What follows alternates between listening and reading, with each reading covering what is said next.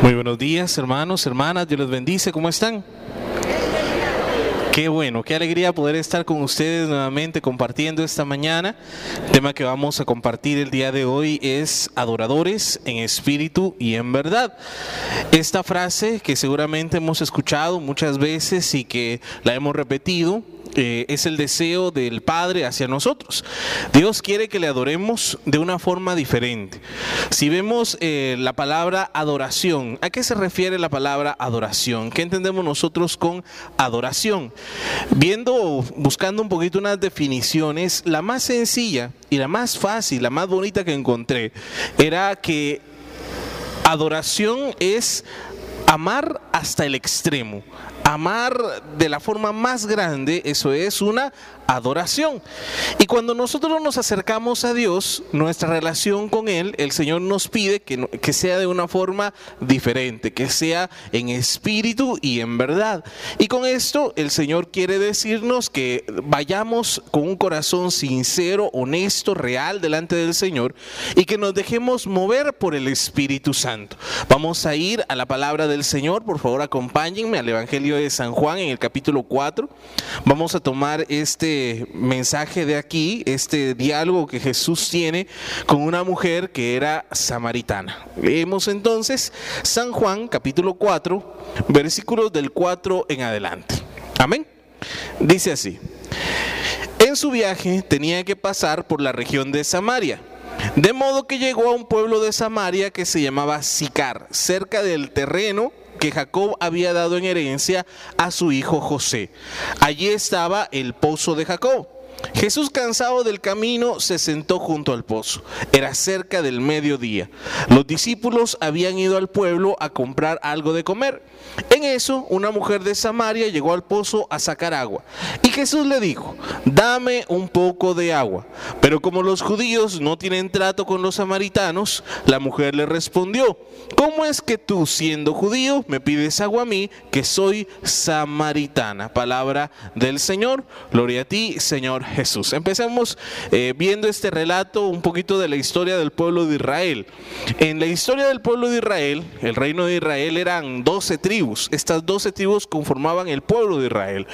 Hubo una larga historia de guerras, de reyes, de jueces, de líderes que hicieron que el pueblo de Israel eh, pasara diferentes etapas. Hasta el punto, en una de estas etapas del Antiguo Testamento, que el reino se divide en dos, el reino del norte, el reino del sur. Judá se mantiene fiel y el reino del norte, que eran otras tribus, se apartan. Y hay dos reyes, hay dos reinos, dos capitales. Samaria llega a ser una de las capitales del reino del norte. Y luego esta, e, esta división se va haciendo más grande, más grande, hasta el punto en que el tiempo de Jesús Samaria ya no es considerada parte del pueblo de Israel, ni los samaritanos parte de la herencia del pueblo de Dios, sino que eran vistos como peor que paganos. Los paganos eran los no judíos. Ellos eran peor que paganos porque eran medio judíos que se habían desviado. Y esto era para los judíos todavía más aborrecible que haber nacido en otro pueblo y no ser judío. Para los samaritanos, el error que ellos habían cometido es que se mezclaron con otros pueblos. En el Antiguo Testamento el Señor había dado la orden clara que nadie se podía casar fuera del pueblo de Israel, que tenían que ser de la misma tribu, que tenían que ser eh, personas de la misma fe, de la misma eh, comunidad, para que no se mezclaran tradiciones, creencias y se fueran apartando del Señor.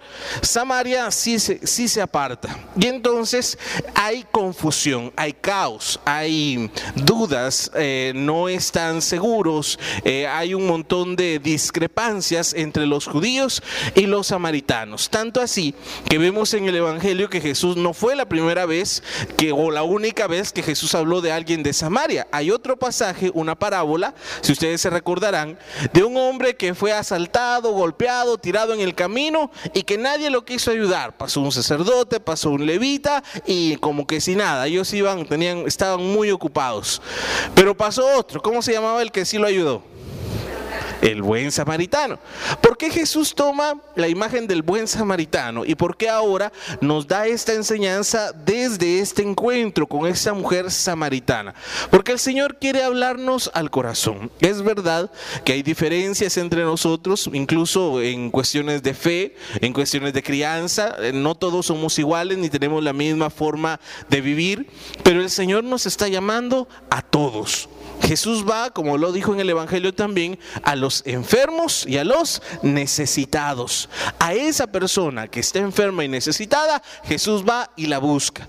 Ahora, los judíos, que la gran mayoría, sacerdotes, levitas y los que tenían un alto rango, ellos no, no se sentían necesitados. Ellos no creían necesitar. Entonces no se acercaban a Dios y Dios, Jesús, no se podía acercar a ellos. El trato no era una relación de amor.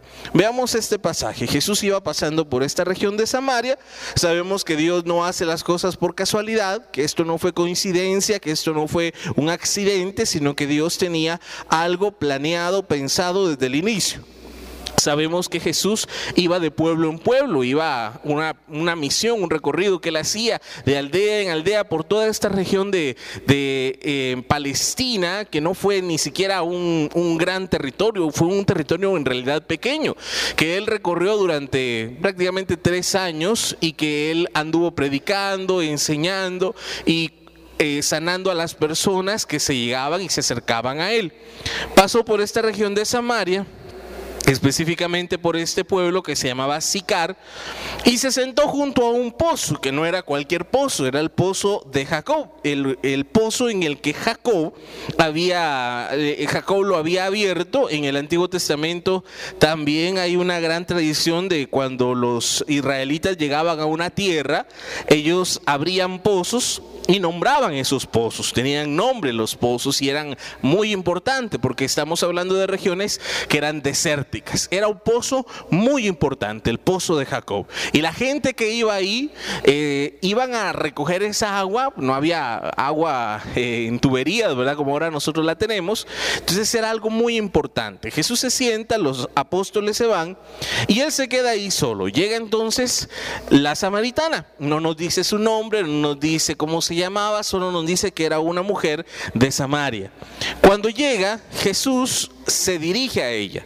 Esto de por sí ya es eh, extraño. Un hombre no le hablaba a una mujer simplemente no había trato. Eh, trataban lo menos de, hablarse por diferentes ideas eh, equivocadas que habían. A la mujer casi no se le daba un lugar, casi no se le daba un espacio. Segundo, si no se le hablaba a una mujer, mucho menos a una mujer de Samaria. Esto era impensable, inconcebible. Jesús no debió, o en las leyes o las costumbres de aquel tiempo, tenía prohibido hacer esto. Viene y le dice con toda confianza, dame un poco de agua. La mujer se extraña y le dice, ¿cómo es que tú siendo judío me pides agua a mí que soy samaritana? Quiero ir remarcando algunos puntos. Primero, Jesús le pide algo a esta mujer. Cuando nosotros nos vamos acercando al Señor en nuestra relación con Dios, nos vamos a dar cuenta que Dios nos pide algo. Siempre nos va a pedir algo. Nos va a pedir un poco quizás de nuestro tiempo, nos va a pedir un poco de nuestro esfuerzo, nuestros talentos, nuestro servicio, nuestro corazón, nuestro carácter, todo. El Señor va a ir pidiendo poco a poco, claro, no nos va a ir pidiendo todo de golpe, porque si nos pidiera todo de golpe no seríamos capaces de hacerlo, pero sí nos pide un poco. Jesús tiene sed y le pide agua. En este momento, a nosotros, en la historia, en el momento en el que estamos, quizás alguien tenga muchos años de estar con el Señor. ¿Quiere decir que ya no le va a pedir nada? No, el Señor sigue teniendo sed y el Señor le sigue pidiendo agua. Y quizás alguien esté empezando o hasta sea primera vez que viene y escucha la palabra de Dios. La palabra de Dios siempre nos va a retar, nos va a pedir, nos va a llamar, nos va a enamorar que nosotros hagamos algo. ¿Qué puede ser? Puede ser que oremos, puede ser que leamos la palabra, puede ser que sirvamos, puede ser que demos algo, quizás en nuestra casa, en nuestra familia. La palabra de Dios siempre nos lleva a hacer algo. Si la palabra no nos está llevando a hacer algo, entonces no está cumpliendo su objetivo. Si la palabra no nos lleva a un cambio, a una lucha, a una entrega, si cuando salimos de aquí no tenemos ganas de transformar nuestro entorno, nuestra familia, quiere decir que no está dando frutos la palabra. Jesús se acerca a esta mujer y con toda confianza y con toda autoridad le dice, dame agua, como que si fuera su obligación, ¿verdad? Dame agua. Y esta mujer le dice, ¿cómo? ¿Cómo tú me pides agua a mí siendo tú judío? Segundo punto que quiero remarcar. Para la samaritana, él era un judío cualquiera, una persona cualquiera. Ella no lo conocía, no sabía quién era y por lo tanto ella le dice, tú eres judío, yo soy samaritana, nada más. Ya después les voy a explicar un poquito más acerca de esto. Sigue la lectura. Versículo 10. Jesús le contestó, si supieras lo que Dios da y quién es el que te está pidiendo agua, tú le pedirías a él y él te daría agua viva. La mujer le dijo, Señor, ni siquiera tienes con qué sacar agua y el pozo es muy hondo. ¿De dónde vas a darme agua viva. Nuestro antepasado Jacob nos dejó este pozo del que él mismo bebía y del que bebían también sus hijos y sus animales. ¿Acaso eres tú más que él? Jesús le contestó, todos los que beben de esta agua volverán a tener sed, pero el que beba del agua que yo le daré nunca volverá a tener sed, porque el agua que yo le daré se convertirá en él en manantial de agua que brotará dándole vida eterna. La mujer le dijo, Señor, dame de esa agua para que no vuelva yo a tener sed, ni tenga que venir aquí a sacar agua. Jesús le dijo, ve a llamar a tu marido y vuelve acá. La mujer le contestó, no tengo marido. Jesús le dijo, bien dices que no tienes marido porque has tenido cinco maridos y el que ahora tienes no es tu marido. Es cierto lo que has dicho. Al oír esto, la mujer le dijo, Señor, ya veo que eres un profeta. Palabra del Señor. Gloria a ti, Señor Jesús. Leamos en este segundo párrafo que podemos tomar. Primero, le dice, le responde Jesús, Tú no sabes quién es el que te está hablando. Tú no sabes quién está delante de ti. Si supieras en verdad quién es el que te está hablando, en lugar de que Jesús le pidiera a ella agua, ella le pediría a él. Y es verdad, para esta mujer él, era un judío más. No sabemos si, si ella había hablado, oído hablar de Jesús o había escuchado lo que Jesús hacía. Pero lo más seguro es que nunca lo había visto y que no lo conocía. Entonces cuando Jesús llega a ese él es un extraño más, un judío más. ella no lo conoce, no sabe quién es. Tal vez había oído hablar de él, tal vez había oído que Jesús hacía milagros, que había un hombre que se había levantado a, a predicar, a enseñar, a sanar, pero no lo conocía cara a cara. Job, en el libro de Job, ya en los últimos capítulos, dice algo parecido. Job, cuando ya, después de su lucha, de las pruebas, de, de todo lo que ha vivido, de que ya está hablando con Dios, que tiene una relación con Dios, Job llega a decir, antes de oídas te conocía, pero ahora mis ojos te pueden ver. Hay una diferencia entre oír hablar de Dios y conocer a Dios. Hay una diferencia entre saber de Dios y tener una relación con Dios. Nosotros regularmente hemos tenido mucha información en, estos, eh, en este tiempo en el que estamos. Hay demasiada información, hay muchísima información, hay miles de libros, miles de información, miles de personas que pueden escribir miles de cosas. Y toda esa información puede venir y quedarse en nuestra cabeza, pero hay muy poca formación. Y ese es el problema. A veces cuando hablamos de las cosas de Dios, Alguien puede venir y darnos una opinión que un teólogo, un filósofo, alguien muy estudioso de todo esto puede dar. Pero para nosotros es muy fácil porque la iglesia nos dice en el catecismo, a través de los santos, a través de los escritos del Papa, lo que la fe, lo que la iglesia nos enseña. Y no hay pierde, no hay contradicción, no hay teorías raras. En, el, en la fe, en el compendio de la fe que la iglesia como maestra, Nos enseña, nosotros encontramos quién es Dios en verdad. Recuerdo hace mucho tiempo cuando estaba en mi catequesis para confirmación, la catequista, una mujer que quizás había dado durante mucho tiempo catequesis ahí en esa parroquia, seguramente tenía que buscar sus métodos, ¿verdad? Porque con los muchachos no es fácil, con, con jóvenes, con adolescentes no es sencillo dar catequesis, menos aquí de la capital. En los pueblos es un poquito más fácil, pero aquí en la capital cuesta. Si alguien ha dado catequesis lo sabe. Yo recuerdo que esta hermana catequista un día llegó y nos explicó que era el cielo. ¿Saben qué nos dijo que era el cielo? Nos dijo que si a ustedes lo que les gusta, nos dijo a nosotros, a los jóvenes, si a ustedes lo que les gusta es jugar fútbol, el cielo es jugar fútbol eternamente, todo el tiempo, todos los días. Si a ustedes lo que les gusta es ver películas, el cielo es ver películas todos los días, todo el tiempo. Quizás era algo para enamorar o para atraer, pero ¿ustedes creen que eso es el cielo? Claro, explicarle a un joven que el cielo es ver a Dios cara a cara eternamente, eso tampoco es muy atrayente, ¿verdad? Porque no sabemos quién es Dios, no tenemos una relación con Él. A la samaritana le pasaba algo así. Ella no conocía a Jesús, no sabía quién era Jesús. Primero era un judío cualquiera, un hombre cualquiera que estaba ahí sentado en el pozo y todavía bastante atrevido, bastante eh, imprudente, podríamos decir, hablándole a ella que era samaritana.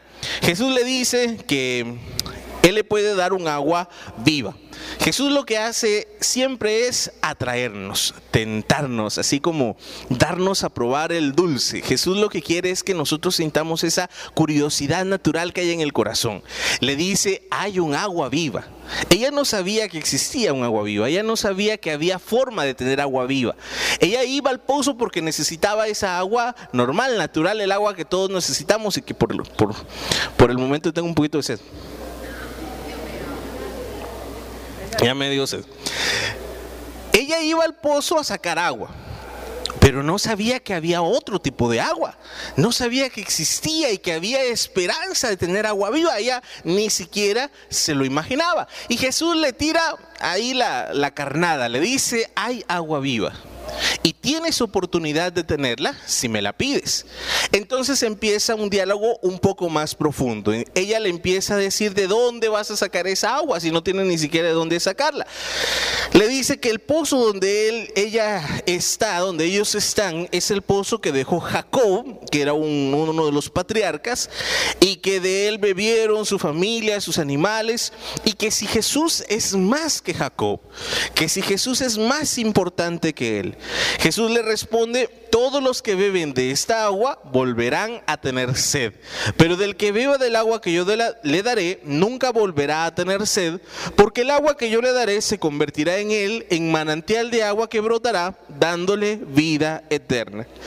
En la Biblia hay diferentes formas, diferentes eh, eh, símbolos que nos hablan acerca de Dios. En este caso, en el Evangelio de Juan, Juan es un evangelio bellísimo, hermosísimo. Si ustedes ven, en por ejemplo, en las iglesias, eh, están siempre representados los cuatro evangelistas. ¿Han visto? Ah, casi siempre en las cúpulas, en las iglesias grandes, muy cerca del altar arriba, van a ver cuatro dibujos, el águila, el león, el hombre y el toro que son cada uno de los cuatro evangelistas. A este evangelio de San Juan le, lo dibujan con el símbolo del águila, porque Juan se fue a alturas espirituales inmensas. Eh, Juan es un evangelio bastante bonito, bastante profundo, tiene imágenes, tiene formas bien importantes. Juan utiliza en el Evangelio el símbolo del agua. Hay otro pasaje que nos va a poder, eh, que nos va a mostrar un poquito más a qué se refiere Jesús con esa agua viva. San Juan capítulo 7, versículo 37 en adelante. Este pasaje ustedes seguramente lo han escuchado. Jesús dice puesto de pie, dijo con voz fuerte, si alguien tiene sed, venga a mí, y el que cree en mí, que beba. Como dice la escritura, del interior de aquel correrán ríos de agua viva.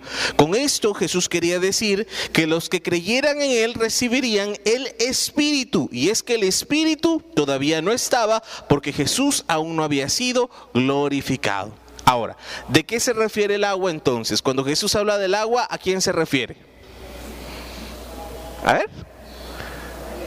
Al Espíritu Santo. Miren, otras veces nos cuesta entender los textos porque son símbolos y uno se preguntará qué quiso decir, a qué se referirá. Pero miren qué bonito, aquí ya nos da la explicación. En el último versículo, en el versículo 39 nos dice, Juan nos dice en este pasaje que lo que se refería es al Espíritu Santo. A eso se refiere. Volviendo entonces a Juan 4 que estamos meditando, Jesús le está hablando de un agua viva y le está diciendo que esa agua viva se va a convertir dentro de la persona que beba el agua viva, se va a convertir en un manantial. La diferencia entre un pozo y un manantial, ¿cuál es? por ejemplo, en ¿dónde es que está el manantial? ¿En Lourdes o en Fátima? A ver, acuérdenme, quienes ya han ido por allá. ¿Dónde es que está? En Lourdes creo que está, ¿verdad?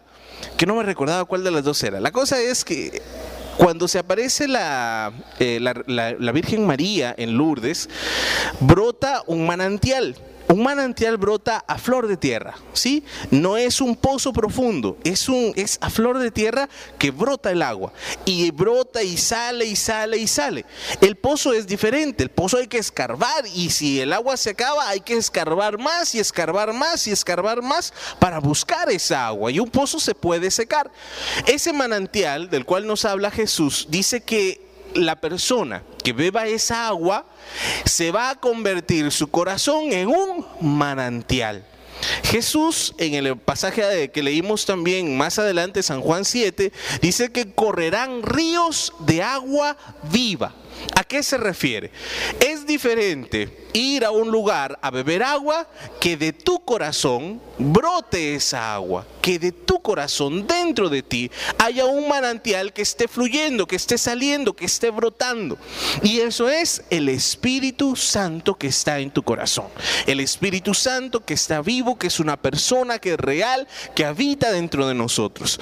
Que de ahí vienen dones, carismas, que de ahí vienen todas las cualidades y las virtudes brotan de ese manantial. Que cuando tú tienes, por ejemplo, una persona que se te acerca y te pregunta algo, quizás eh, humanamente hablando nosotros no sepamos qué decir, pero el Espíritu Santo pone palabras en nuestro corazón.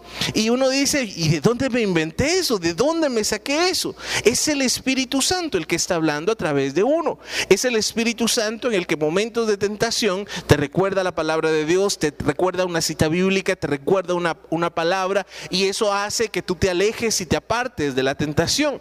Es el Espíritu Santo el que te va a dar la fuerza para seguir luchando, aún en medio de cualquier problema, aún en medio de cualquier prueba, vas a tener donde ir a traer agua, agua viva que te va a dar fuerza. No te estoy diciendo que te va a quitar todos los problemas, pero sí tendrás un lugar donde te va a fortalecer el Señor. Eso es lo que el Señor le promete a la samaritana. Las demás fuentes de agua nos dan más sed y vamos a tener a volver a tener sed. ¿Dónde bebemos agua? ¿Dónde llenamos nuestro corazón? En todo lo que hay afuera. Esto nos, nos lo ha explicado muchas veces el hermanito Josué, lo que vemos, lo que escuchamos, lo que nuestros sentidos perciben. Todo eso alimenta nuestro corazón. Lo que vemos en la televisión, las eh, novelas, la señorita Laura, casos de familia, eh, etcétera, etcétera, etcétera, ¿verdad? A mí me han contado, yo no sé, este, todo eso, todo eso alimenta nuestro corazón. Recuerdo hace muchos años, cuando estaba empezando en las cosas de Dios, había una, una compañera del, del, grupo de jóvenes que nos decía, estoy muy contenta porque ahora ya solo miro cuatro novelas al día. No tenía nada que hacer, seguramente. Este, todo eso alimenta nuestro corazón, todo eso nos llena, pero mañana vamos a tener otra, otra vez sed y mañana vamos a tener que volver a llenarnos y vamos a tener que salir a buscar. En cambio, el Espíritu Santo es diferente. El Espíritu Santo está dentro de nosotros y esa relación dentro de nosotros hace que tengamos siempre un manantial de donde sacar, de donde recibir agua viva. Entonces, ya que le explica, que le dice, primero le la tienta, le dice, hay agua viva. Si me la pides, te la doy. Y le explica, le dice, ¿qué es lo que el agua viva le va a hacer? Entonces ella le dice, bueno, entonces dame esa agua para que no tenga... Eh, vuelva a tener sed ni tenga que venir hasta acá, porque seguramente tenía que caminar bastante y tenía que salir todos los días. Jesús le dice con mucho gusto, te voy a dar agua así, me traes a tu marido. ¿Sí? Vengan, vení con tu marido, vengan los dos juntitos y con mucho gusto te doy agua viva. Estaba fácil, ¿verdad? Ustedes ya saben la historia. Dice la palabra que ella le contesta, no tengo marido. Tenía colección de maridos, no tenía solo uno. Dice que tenía, había tenido cinco y que estaba con otro, o sea que iba por el sexto. Sí, era muy hogareña, tenía muchos hogares. Esta mujer em, ah, tenía una vida, podríamos decir, desordenada. Si en nuestros tiempos usted conoce a alguien así, seguramente, seguramente esa persona está en boca de todos. Seguramente esa persona todos la conocen, todos saben.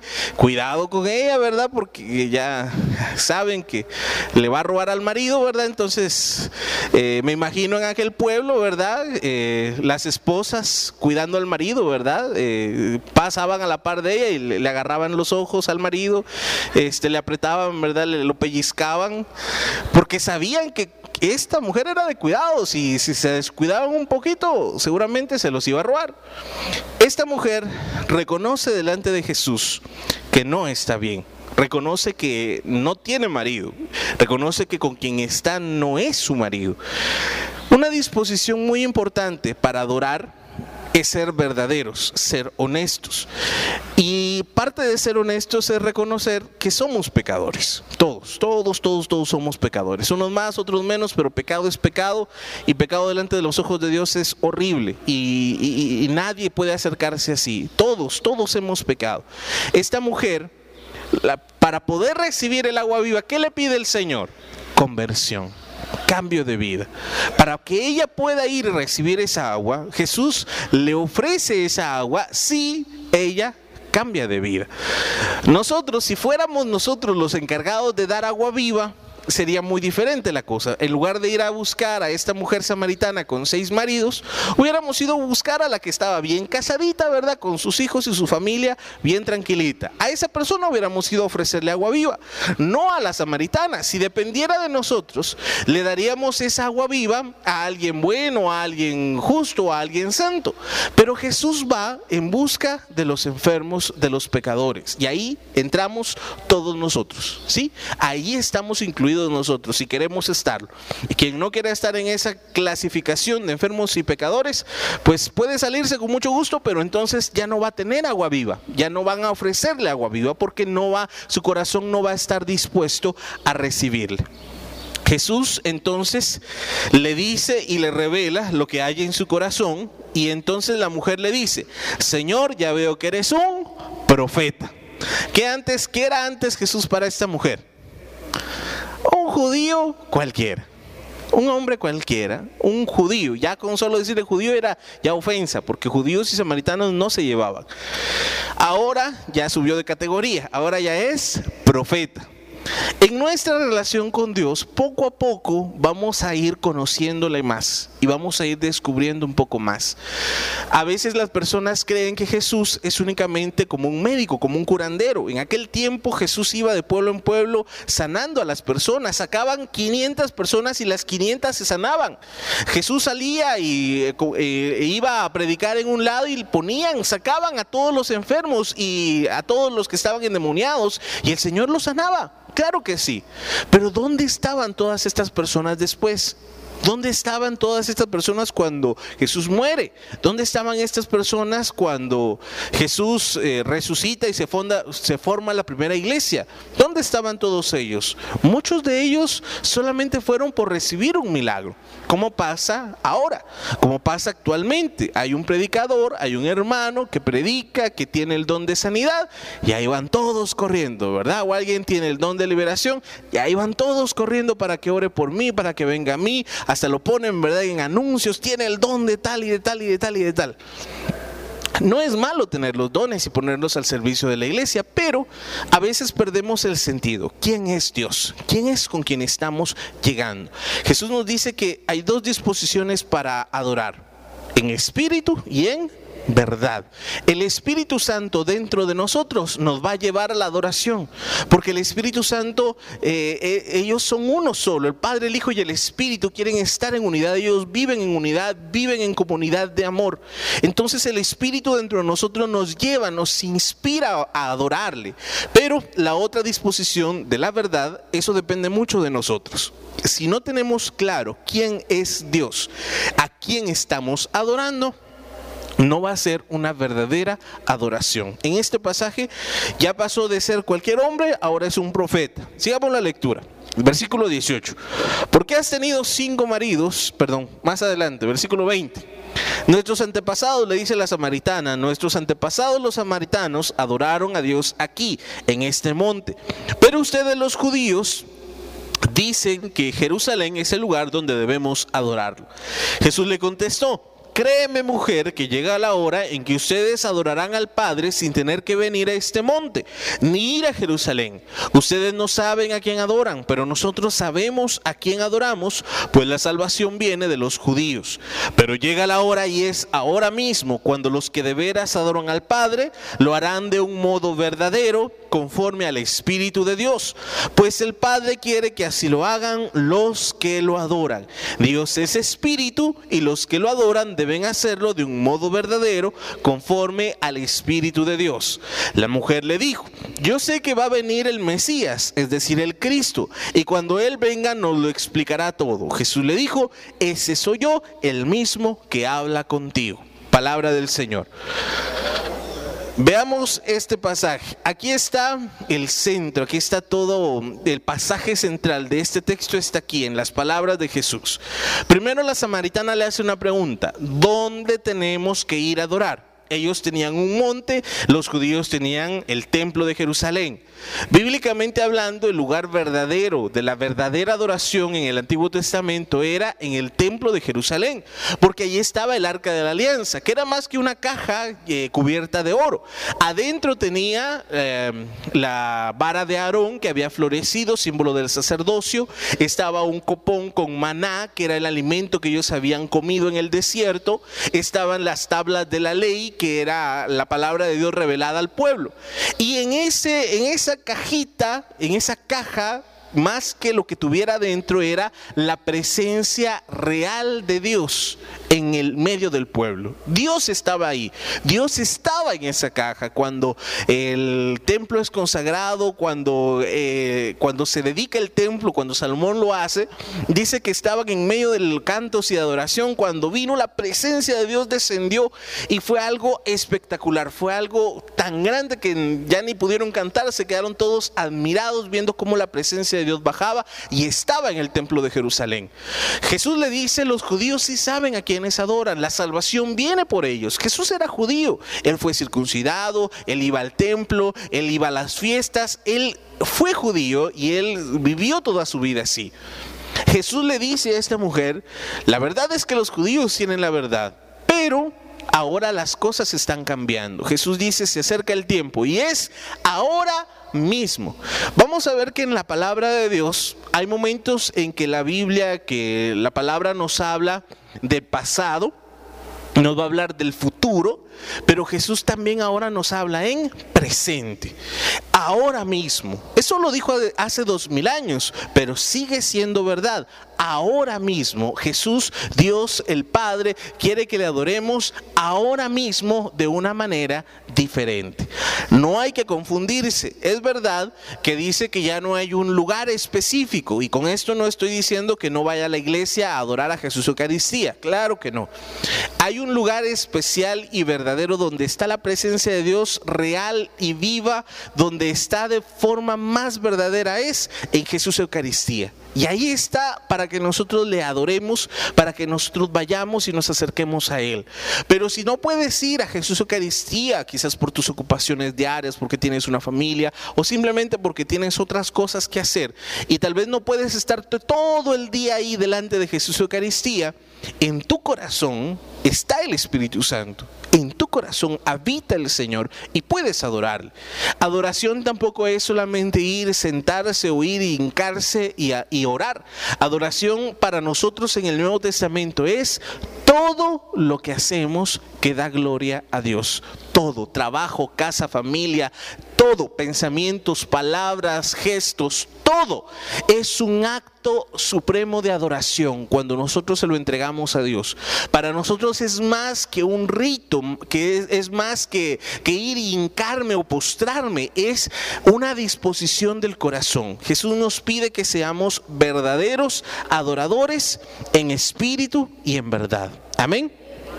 En una carta del Nuevo Testamento en Filipenses, en el capítulo 3, eh, versículo 2 dice, cuídense de esa gente despreciable, de los malos trabajadores, de esos que mutilan el cuerpo, porque los verdaderos circuncidados somos nosotros, los que adoramos a Dios movidos por su espíritu y nos gloriamos de ser de Cristo Jesús y no ponemos nuestra confianza en cosas externas. Palabra de Dios.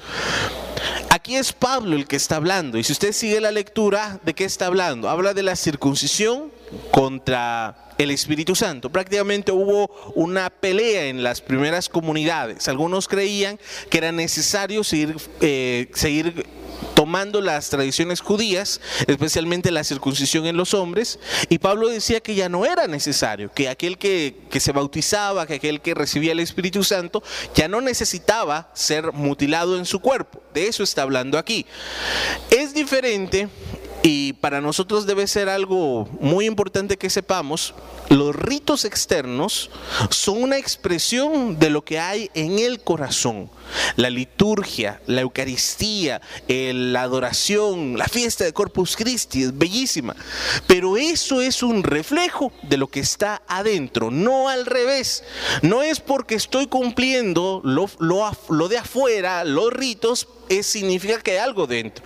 Eh, tristemente hemos visto muchas personas que pueden andar ahí en Semana Santa con las andas, pero después se van a chupar. Y eso no tiene nada que ver con, con, Dios. Eso no quiere decir que ya cargué, ya, ya, ya, pagué todos mis pecados, entonces ya puedo ir a pecar otra, otro año más. No, ¿verdad? No puede ser así. Es un acto externo, pero no quiere decir que eso sea verdadera adoración. Pablo dice que la verdadera adoración es guiada por el Espíritu y el Espíritu no nos va a guiar a pecar, nunca nos va a guiar a pecar, ¿verdad? Y también nos dice que nosotros, los que estamos trabajando en el reino de los cielos, los que dicen nos gloriamos eh, de ser de Cristo Jesús y no ponemos nuestra confianza en cosas externas. Lo importante es lo que hay adentro, lo que hay dentro de nosotros y se expresa, no lo de afuera, no lo de externo. A veces cometemos el error que únicamente nos fijamos en lo externo. Hace un tiempo platicaba con una hermana, más bien escuchaba a una hermana que no, obviamente no voy a decir nombres, si no está aquí, no, no, no la vayan a buscar a la par. Recuerdo, es una hermana que es bien especial, pero miren, ay, es de aquella gente que cuesta el trato, es una persona que, que cuando uno la ve, uno, uno trata de ser amable, pero, pero no es una persona que agrade mucho, porque por su forma de ser, por su carácter. Pero ella dice que reza no sé cuántos rosarios al día, que reza no sé cuántas coronitas, que reza no sé cuántas cosas, prácticamente se pasa el día orando. Y cuando uno la, cuando yo escuchaba esto, yo decía, pero no se nota, no se mira, no, ¿y a qué horas cocina? ¿A qué horas, a qué horas hace algo en su casa? Decía yo, porque todo el día decía que se la pasaba orando, pero no se miraba. A veces nos quedamos con los actos, actos externos y no vamos a lo que hay en el corazón. Deberíamos empezar de adentro hacia afuera. Amén. Bueno, termino este breve lapsus y desahogo y paso a lo siguiente. Dice, la mujer le dice entonces, yo sé que va a haber alguien, que va a venir alguien, que va a ser el Cristo, es decir, el Mesías. Ella sabía que iba a venir alguien. Miren, pasó de ser un judío a ser un profeta. Pero ¿no será este el Mesías? ¿No será este el que tenía que venir?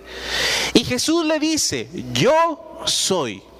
En el Evangelio ustedes van a ver que a muy pocas personas Jesús se les revela así. A los mismos apóstoles, Él no se les revela así. Ellos lo van conociendo poco a poco. Cuando Jesús en una ocasión les pregunta, ¿quién dice la gente que soy yo? ¿Qué le dicen? Unos dicen que eres un profeta, otros les dicen que eres Elías, que regresó, otros que eres Juan el Bautista, que regresó, otros que eres un maestro, a él le decían rabí, le decían maestro, otros que estaba loco, otros que estaba endemoniado, eso era lo que la gente decía. Y después él les pregunta, ¿y ustedes quién dicen que soy yo? Y el único que se atreve a responder quién es. Ahí va Pedrito, ¿verdad? ¿Y qué le dice Pedrito? Tú eres el Mesías, el Hijo de Dios. Y Jesús le dice que eso no se lo reveló nadie, sino el Padre. Jesús se presenta delante de esta mujer y le dice, sí, yo soy el Mesías. Cuando otras veces alguien le dice, yo soy el Mesías, se le dice, calladito, no diga nada.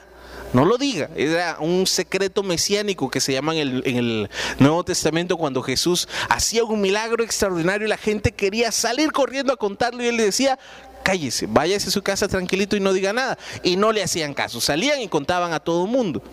Jesús en este pasaje sí se revela y le dice a esta mujer, yo soy el Mesías. Bueno, le, termino de la historia, usted se la puede leer más despacito en su casa. Esta mujer sale, va al pueblo, les dice, miren, encontré un hombre que me ha dicho todo lo que he hecho. Sale corriendo a dar testimonio. Yo me imagino que en aquel pueblo la conocían le sabían uno, dos, no sé si los cinco o los seis, pero más de algunos sí le conocían de sus esposos que había tenido. Sabían que esta mujer no era muy agradable. De ahí porque en otras ocasiones hemos dicho también que ella iba a traer agua al mediodía, cuando no se va a traer agua a esa hora, se va a traer agua muy tempranito, cuando no hay sol, cuando el, el día no ha empezado. Y ella tiene que ir a mediodía porque seguramente le hacían bullying las otras mujeres, ¿verdad? No la querían ver y, y algo le decían o algo le hacían. Ella tiene que ir a mediodía porque sabía que no era apreciada en ese lugar. Y va y ahora tal vez que vivía escondida o vivía apartada o que no tenía relación con la gente, sale y empieza a hablarles a todos y les dice, miren, encontré a alguien que me ha dicho todo lo que yo he hecho que da testimonio, ella da testimonio y les dice, ¿no será este el Mesías? El mismo método de Jesús, los tienta, los enamora, les dice, ¿no será este? Vengan a escucharlo. Y para terminar, en el versículo 42 dice que la gente del pueblo le dice a la mujer, ahora creemos no solamente por lo que tú nos dijiste, sino también porque nosotros mismos le hemos visto y sabemos que de veras es el Salvador del mundo. Jesús empezó siendo un desconocido, un judío cualquiera, una persona cualquiera que estaba sentado en el pozo. Después, por su enseñanza, pasó a ser un profeta. Luego pasó a ser quizás el Mesías hasta que llegaron a conocerle y entonces supieron que de verdad era el Mesías, el Salvador del mundo. Este proceso nosotros lo repetimos en nuestra vida. Quizás empezamos conociendo a Dios de una manera. Lo conocimos quizás en nuestra fe de pequeños, nos lo presentaron de una forma. Recuerdo hace muchos años, pues la forma de hablar de Dios era un poquito diferente, ¿verdad? Se hablaba mucho de Dios te va a castigar, Dios te está viendo, ¿verdad? Que el gran ojo que estaba arriba viéndote desde arriba y prescribiendo todos tus pecados. Eh, pues esa era la fe y muchos fuimos enseñados así. ¿Qué, qué le vamos a hacer, verdad? Que, ya no podemos cambiarlo. Podemos ahora sí cambiar un poquito en nuestras nuevas generaciones, ahora que sabemos un poco más y que tenemos un poquito más de ayuda y le conocemos más. Ahora nosotros sabemos que Jesús nos enseñó a dirigirnos a Dios como un Padre, que debemos hablarle con amor con confianza, que aún siendo nuestro Padre, es Dios. Y ahí es donde la adoración cobra un sentido. En las culturas primitivas, cuando leía un poquito acerca de qué era la adoración, decían que era una mezcla entre miedo y respeto, entre admiración y amor. Cuando nosotros nos acercamos a Dios, claro, no, no vamos a tenerle miedo, pero si lográramos entender, si nuestra mente entendiera que estamos delante del Rey de Reyes y Señor de Señores, del Santo, del tres veces Santo, que estamos delante del Creador de todo cuanto existe, que nosotros somos un pequeño grano de arena entre toda la historia de la humanidad y el universo entero, si lográramos entender quién es Dios, hermanos, eso produce admiración, produce un, un, profundo sentido en nuestro corazón de pequeñez delante de la grandeza de Dios. Esa es una adoración, cuando nosotros reconocemos, no cuando llegamos y tal vez lo empezamos a orar, a exigirle, a pedirle, a veces a chantajearle, a sobornarle, a veces como a Ah, yo, yo, lo he visto, lo he escuchado, no sé si ustedes, que agarramos las citas bíblicas y como que empezamos a, a echarle en cara, ¿verdad? Señor, tú dijiste tal y tal promesa, a ver, que se cumpla pues. Y no es así, Él es Dios, Él es Padre, Él es, Él es todo. Entonces la adoración va mezclada en esto. Y nosotros que ahora le conocemos más todavía como Padre, sabemos que debe haber un, un amor inherente en nuestra relación con Dios, que debemos amarle de todo corazón. Entonces, haciendo un pequeño resumen, Jesús primero nos tienta y nos dice, existe el agua viva. Jesús viene y te pide algo que hagas algo, que le adores, que le des algo, un poquito de tu tiempo, un poquito de tu esfuerzo, un poquito de algo. Quizás tengas muchos años de estar en las cosas de Dios y eso no quiere decir que ya le hayas dado todo, siempre puedes dar algo más. Y todos los días que te encuentras con Él, el Señor te va a pedir algo más y vas a tener que dar un poquito más, no te extrañe, es difícil, tal vez es eh, complicado para nosotros entenderlo, pero el Señor siempre nos pide algo. Él quiere que nosotros también demos algo. Es muy fácil venir y pedir y que me den y que me den, pero Jesús nos pide a nosotros algo. Nos dice que hay un agua viva, que si se la pedimos, el Señor nos la va a dar. Miren, ya con eso tenemos razones de sobra para alegrarnos. Jesús nos promete darnos agua viva. Si Él hubiera dicho, miren, no es muy difícil, es imposible, no se puede, ustedes nunca la van a tener, pues Jesús no lo hubiera dicho claro en el Evangelio. Jesús hubiera dicho clarito, ustedes ni la busquen ni la pidan, porque no, es imposible. Esto tal vez una, dos o diez personas en la historia la van a tener, pero de ahí ustedes olvídense. No, Jesús dijo que si se la pedimos, nos la va a dar. ¿Qué tenemos que hacer para pedírsela? Ser honestos, ser sinceros, conversión, cambio de vida. Lo que somos hoy no lo debemos seguir siendo. Mañana tenemos que ser un poquito mejores. Tal vez no vamos a cambiar todo de golpe, es cierto, porque hay muchas cosas que están enraizadas en el corazón, que va a costar quizás un tiempo llevarlas delante del Señor y combatirlas. Pero sí tenemos que tener la decisión de dejarlas Sí debemos en el corazón ser claros y aborrecerlas. Y día a día ir luchando por ser un poquito mejores cada día. Amén. Cuando la palabra de Dios nos impulsa esto, quiere decir que ya está haciendo un cambio en nosotros. Si salimos aquí igual, si salimos de aquí se nos olvida todo, entonces la palabra no está dando fruto si la palabra al salir de aquí nos impulsa a hacer algo, a dar algo, a ser mejores, entonces ya estamos sacándole un fruto a la palabra de Dios. Y cuando tenemos un verdadero corazón dispuesto delante de Dios y nos dejamos guiar por el Espíritu Santo, entonces vendrá una verdadera adoración, guiados por el Espíritu de Dios. Una adoración que brota del corazón, una adoración que viene de un corazón que está dispuesto a amar de todo corazón, a amar hasta el extremo se recordarán de aquellas canciones viejitas que decían yo te adoro, ¿verdad? El, hombre a la mujer o la mujer al hombre decían te adoro, por decirle te amo, o por decirle te quiero, llegaban a decir te adoro. Digo en las canciones viejitas porque las nuevas puro reggaetón y puro, puro perreo ya no dicen eso, ya no dicen esas cosas. Y muchos de nosotros jóvenes ya no las escuchamos por eso. Las canciones viejitas sí las decían. O quizás hemos llegado a amar tanto a alguien que decirles que te amo, te quiero, te adoro, hasta el punto de decir eso.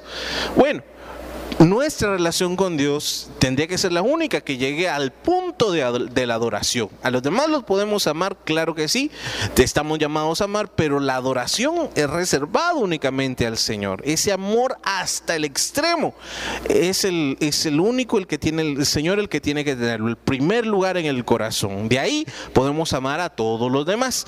Y esta adoración es muy importante. Porque en la adoración es donde vienen los ríos de agua viva. Algo pasa. Cuando nosotros nos encontramos con Dios y estamos más tiempo con Él, es como cuando salimos afuera, ¿verdad? Y estamos mucho tiempo en la calle bajo el sol. ¿Qué pasa? Ejemplo A, mírenme a mí. Sí, algo pasa.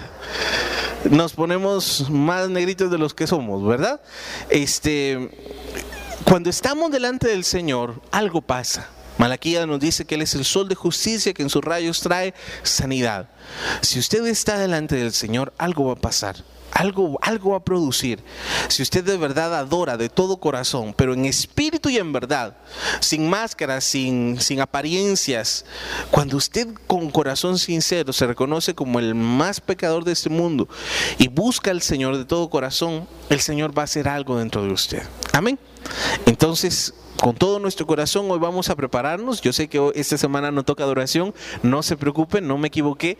Quise hablarles de esto, tal vez la próxima semana que ya esté delante de Jesús de Eucaristía o no sé si esta o la siguiente va a estar Jesús con nosotros, pues usted ya lo va a hacer más fácil, ¿sí? No importa, yo sé que ahora no está Jesús de Eucaristía con nosotros, pero sí le vamos a adorar. Vamos a hacer un momento con todo el corazón para adorarle, aunque no está presente eucarísticamente en nuestro corazón, está el Señor. Amén.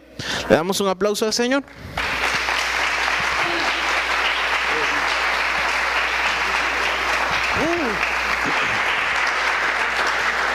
Gloria a Dios. Vamos entonces a orar con todo nuestro corazón delante del Señor, sabiendo que él nos pide que nosotros seamos verdaderos adoradores.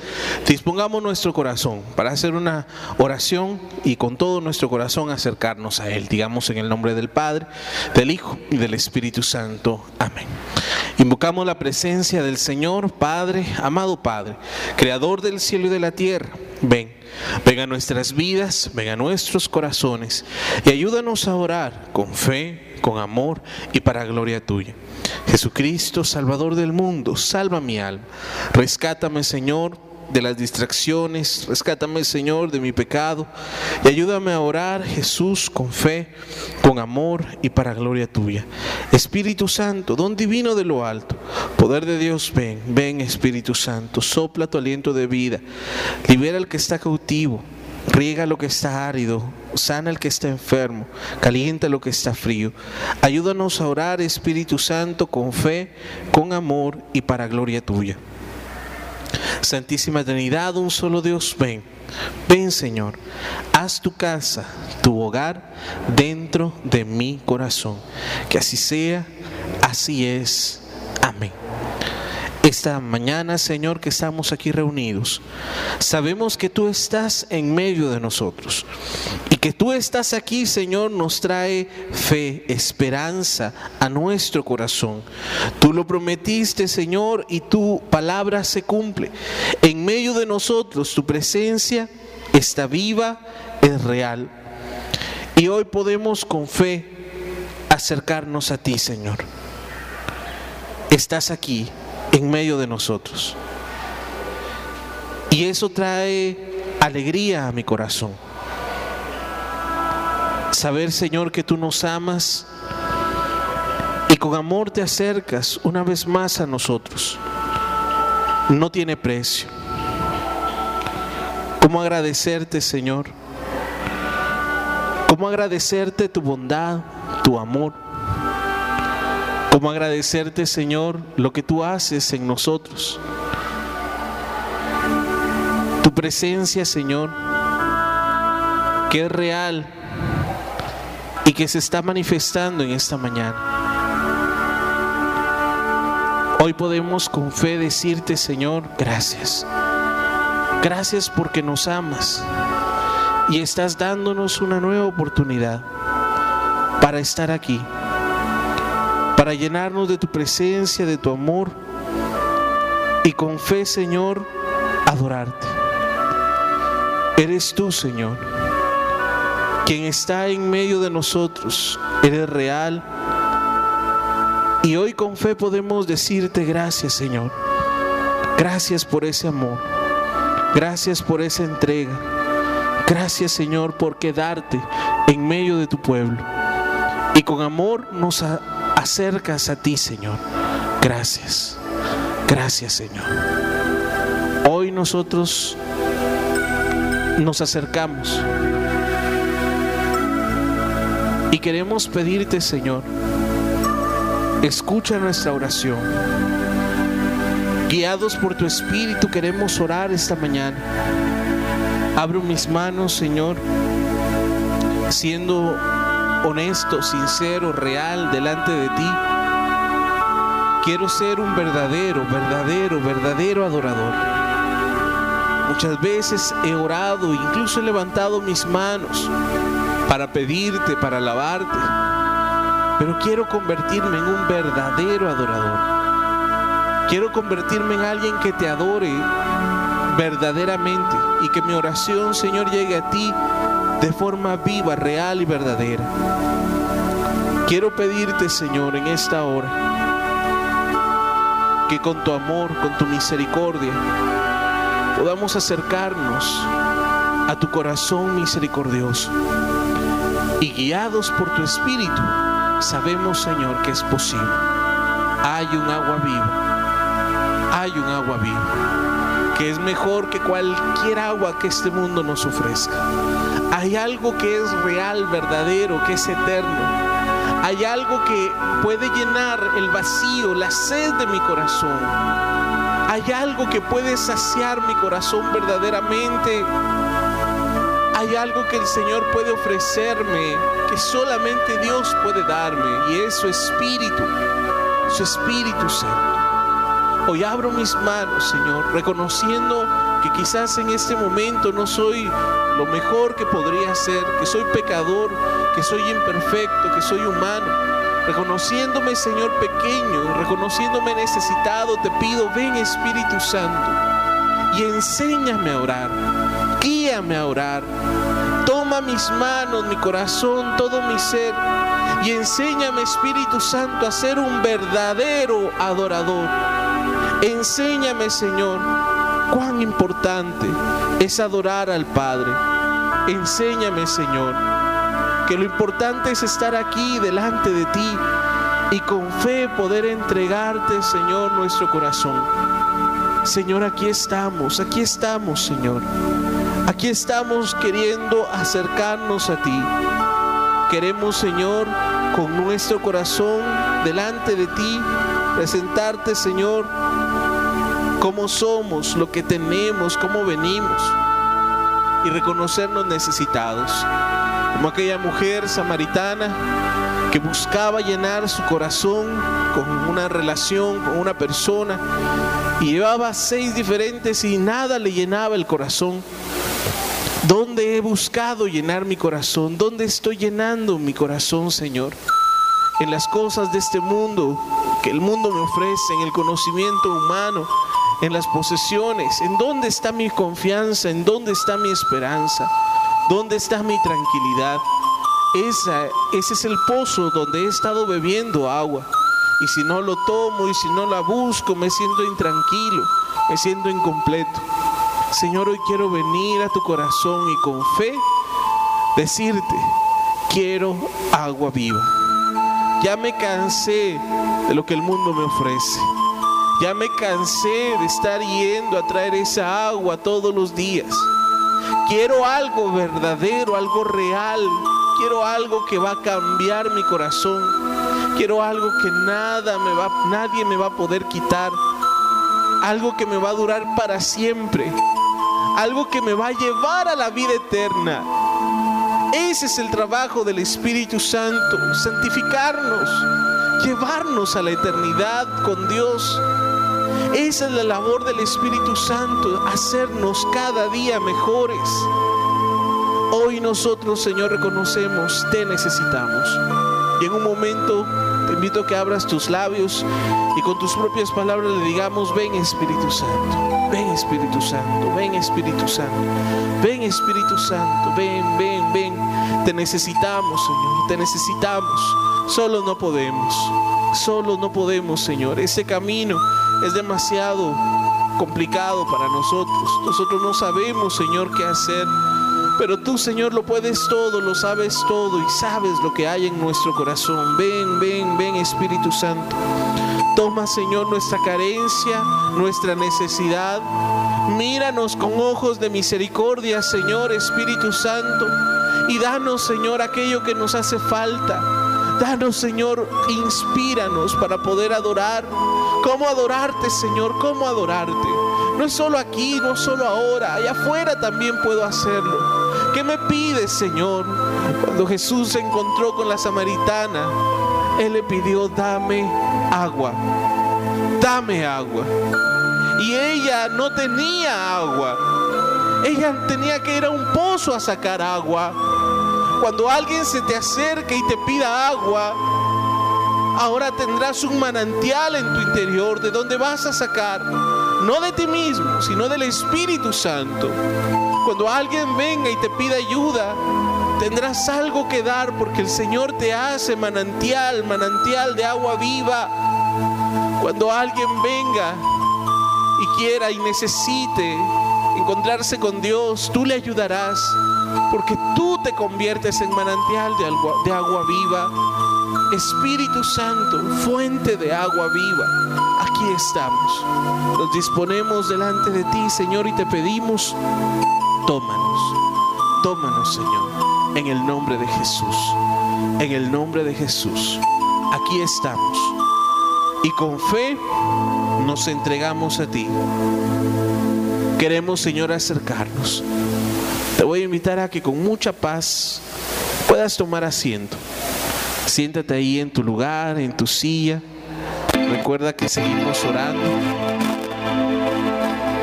Estamos en un momento de oración, de adoración. Qué importante es que nos acerquemos a Dios. Pareciera ilógico que Jesús venga y nos pida algo. Pero cuando entendemos quién es el que nos está pidiendo, como San Agustín decía, Señor, dame lo que me pides y pídeme lo que quieras. Señor, dame lo que me pides y pídeme, pídeme lo que quieres. Si en este momento me estás pidiendo algo y siento en mi corazón que el Señor me está llamando quizás a entregar un poco más de mi tiempo, de mi esfuerzo, de mis recursos, de mis dones. Si el Señor me está pidiendo dar un poco más de algo, si el Señor me está pidiendo dame de beber, si el Señor me está pidiendo tal vez que me levante más temprano o que me acueste un poco más tarde, pero para estar orando con Él. Si el Señor me está llamando a algo más, es porque el beneficiado voy a ser yo. Si, el Señor me está pidiendo algo en este momento, es porque eso es lo que necesito. Y ahora te pido, Señor, si tú quieres que yo te dé algo, dame lo que me pides y pídeme lo que quieras. Si quieres que ame más, sana mi corazón para poder amar más. Si quieres que tenga más tiempo, Señor, dispón las cosas. Tú que creaste el universo entero. Dispón, Señor, mis cosas, mis responsabilidades, mis obligaciones, todo, Señor, para que tenga ese tiempo. Despiértame, levántame, Señor, incomódame para que yo pueda levantarme. Ayúdame, Señor, a dar lo mejor, lo mejor para ti.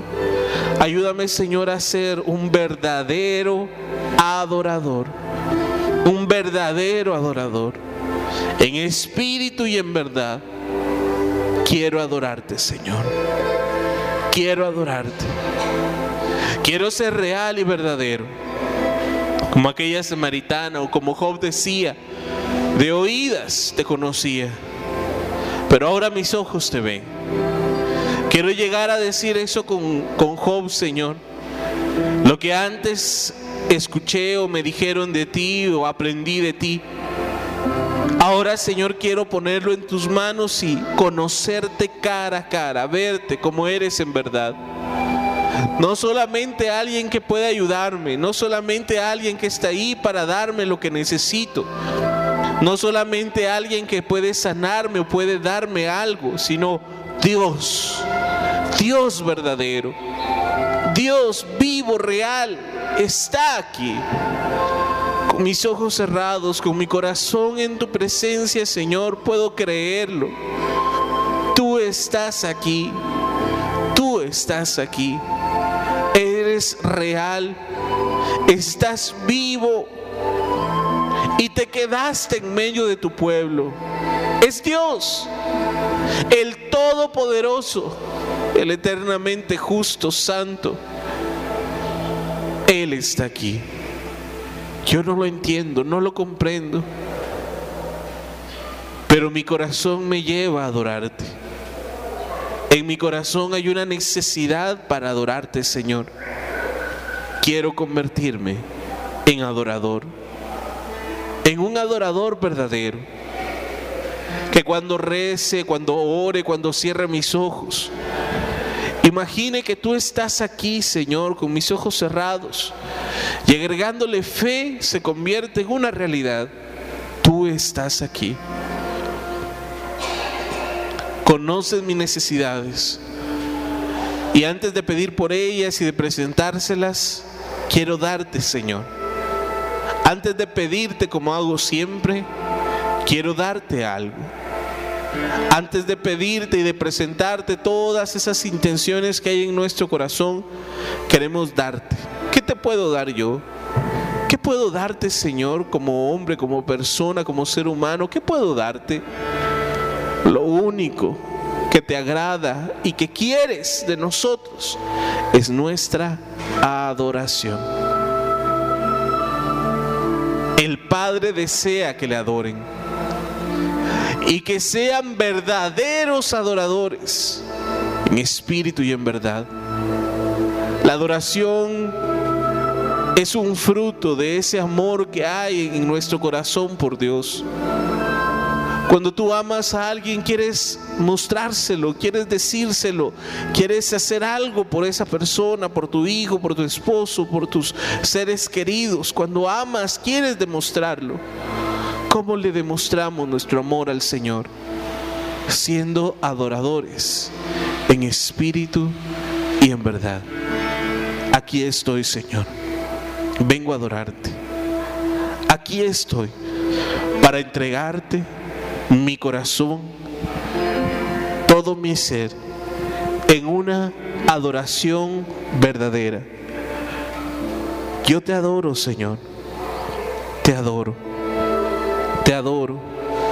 Te adoro, Señor. Te adoro con todo mi ser. Te adoro por quien eres, porque eres Dios. Te adoro porque estás aquí. Te adoro porque tú eres quien me ha creado con amor eterno. Te adoro porque tú estás en medio de tu pueblo. Te adoro, Señor. Te adoro, te adoro, te adoro. Te amo, Señor. Te amo. Te amo, Señor. Y con todo mi ser quiero cantarte. Con todo mi ser quiero adorarte, Señor. Con todo mi ser quiero entregarme a ti y darte lo mejor, lo que hay en mi corazón. Darte, Señor, lo que soy en verdad, quien soy en verdad. Señor, recibe y mira nuestros corazones que esta mañana quieren entregarse a ti. Aquí estamos, Señor. Y con fe, con esperanza, te queremos decir.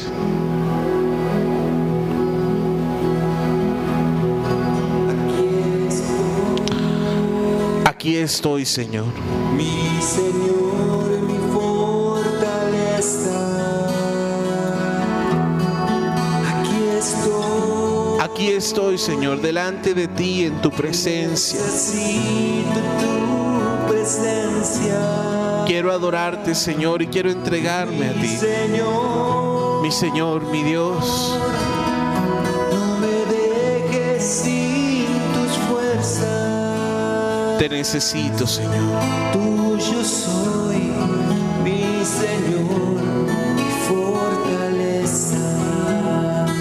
Aquí estoy. Aquí estoy, Mi Señor, mi fortaleza. ¿Puedes decírselo al Señor? mi Señor. Es una alabanza muy sencilla, muy fácil. Aquí estoy. Aquí estoy, Necesito tu presencia. necesito tu presencia, Mi Señor, mi Señor. no me dejes sin tus fuerzas. No me dejes sin tus fuerzas.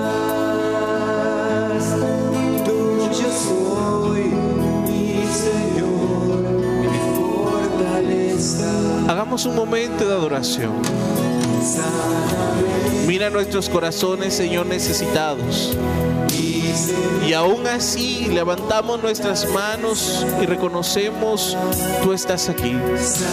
Todo viene de ti, Señor, todo viene de ti. Puedo, Señor, adorarte con todo mi corazón y decirte, Señor, sáname, sáname, sáname.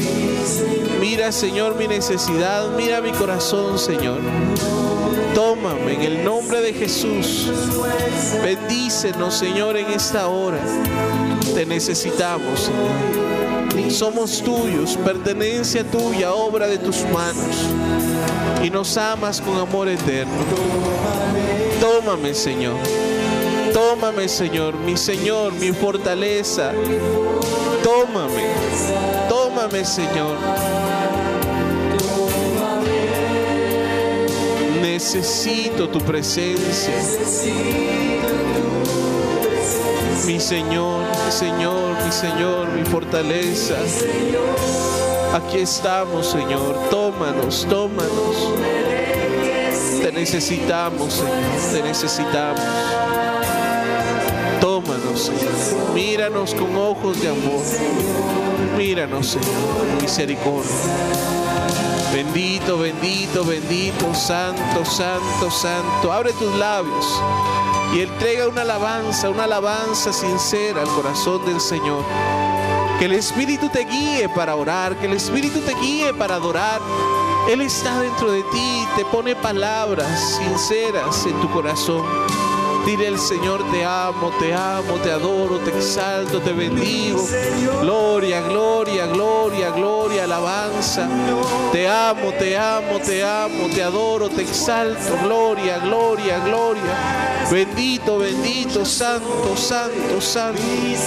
Te amo, Señor, te amo, Señor. Te adoro, Señor, te adoro, Señor. Gloria a ti, Señor.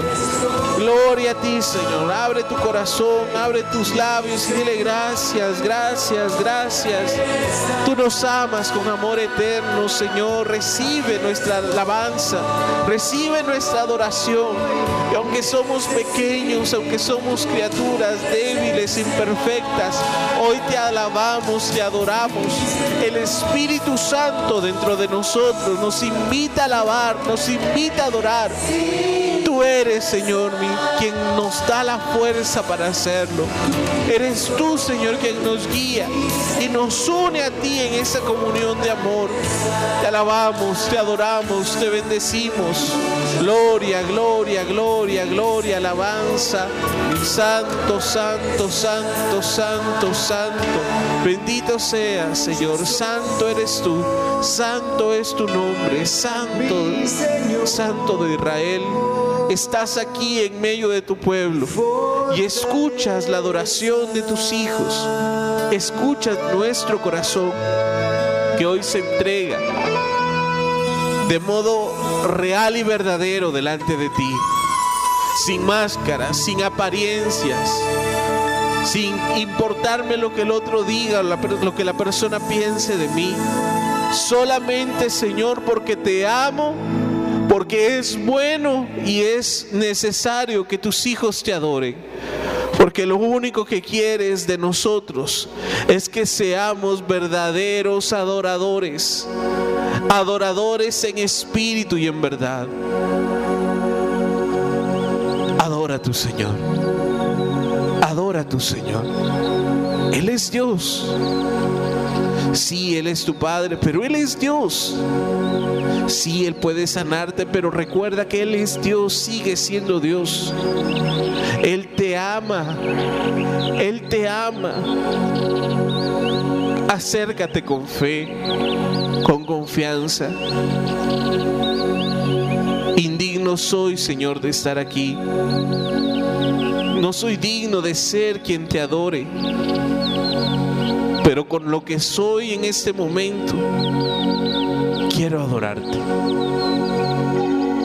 Quiero adorarte, Señor. Quiero beber esa agua viva, ese manantial que brotará de nuestros corazones. Quiero acercarme, Señor, a ti.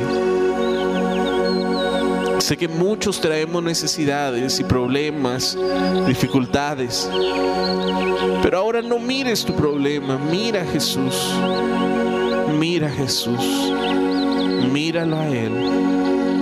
Él está aquí.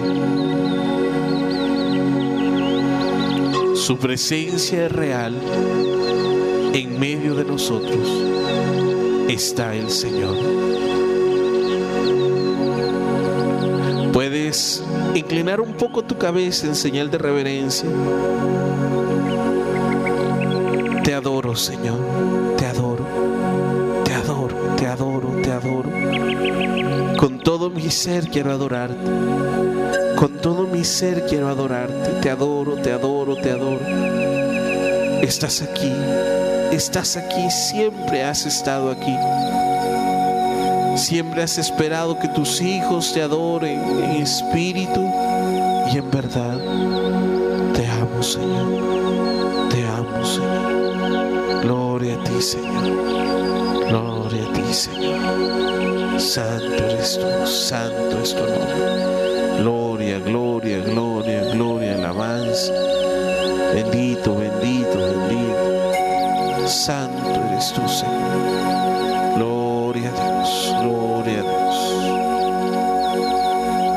Gracias, Señor. Gracias, Señor.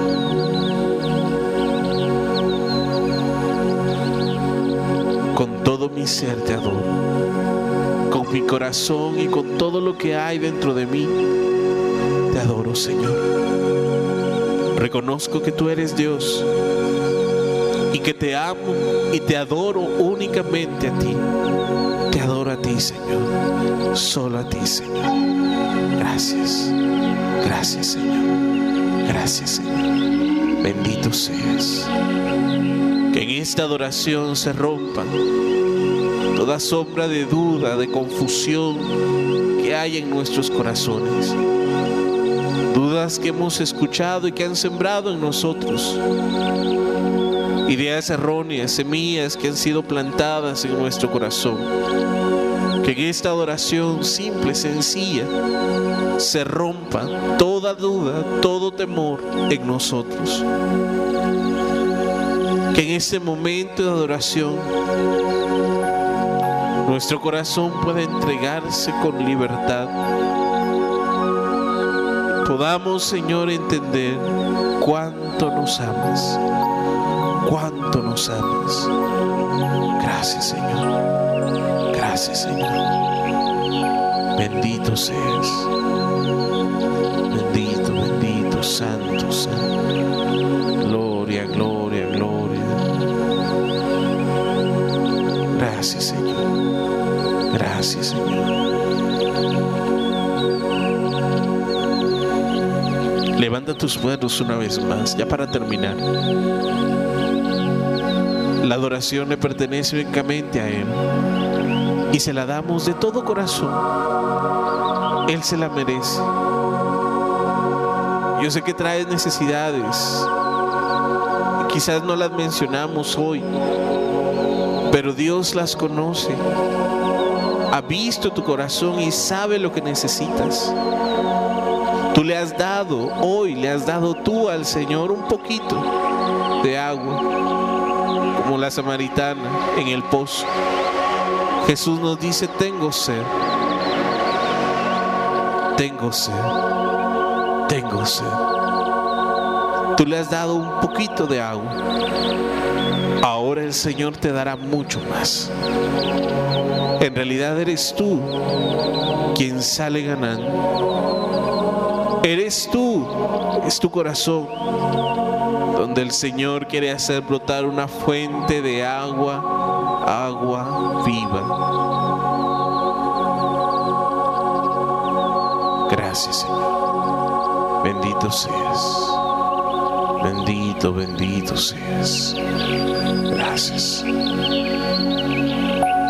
Con nuestras manos levantadas, le entregamos la gloria a quien se merece la gloria, al Señor. A Él, a nadie más adoraré, a nadie más glorificaré, solo, solo a Él. Por su amor, por su misericordia y por todo lo que nos da Porque hoy ha visto nuestra necesidad sin que nosotros se la dijéramos. Él ya la sabe y ya la conoce.